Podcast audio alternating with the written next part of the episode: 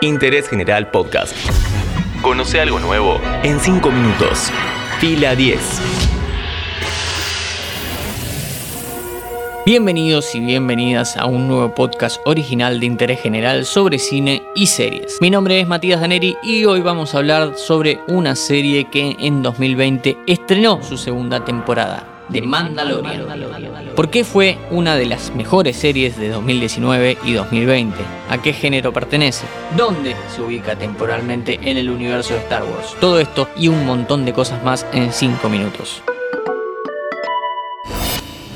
Luego de la compra de Lucasfilm, la empresa de George Lucas, director de la saga Star Wars, Disney empieza a lanzar productos relacionados con la marca. En 2015 estrena El despertar de la fuerza, la película número 7 de la saga Skywalker. Un año después llegaría a las salas Rock One, la primera historia que se desprende del universo central para analizar causas y consecuencias de la guerra entre el Imperio Galáctico y la Nueva República. A Rock One le fue mejor en la crítica que al episodio 7 y que al infame episodio 8. Entonces Disney anuncia en 2018 que va a realizar una serie televisiva escrita y dirigida por John Favreau. Este producto iba a salir en la plataforma de streaming de Disney que todavía no estaba creada ni tenía nombre.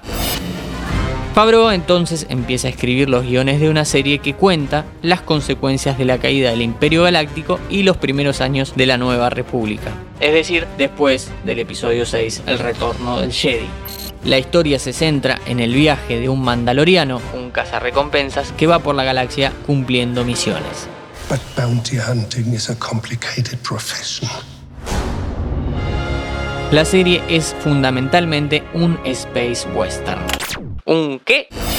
Un subgénero que junta al western clásico con elementos futuristas y espaciales. Los protagonistas en los westerns solían ser pistoleros que viajaban por el oeste de Estados Unidos a lugares que estaban fuera de la ley. Eran forasteros que llegaban a un pueblo inhóspito en donde una persona malvada imponía su fuerza y hacía vivir a todos con miedo. Entonces, el protagonista, casi de forma desinteresada, terminaba liberando al pueblo del mal.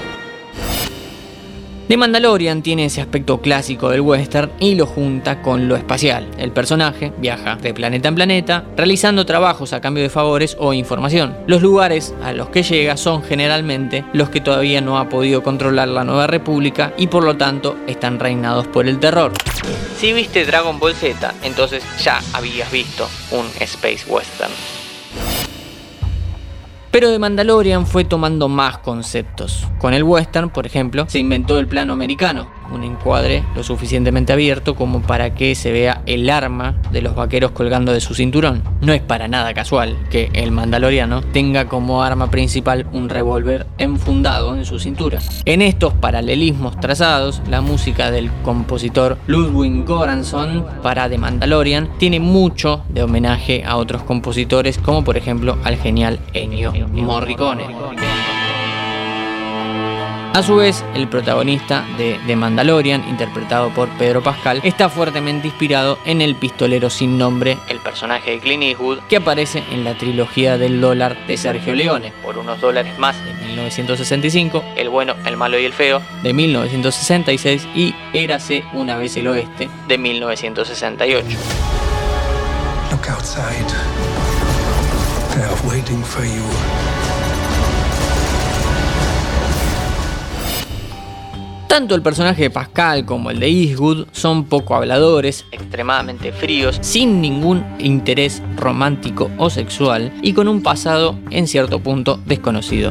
Ambos son cazarrecompensas, los dos ponen a tiro a quien sea realmente una amenaza. Los pistoleros del cine de otra época tenían como enemigos a los indios y a los mexicanos. Con el hombre sin nombre, cualquiera puede ser entendido como un forajido desalmado. Con el mandaloriano pasa algo similar. Además de los restos del imperio, hay gente mala en todos los planetas.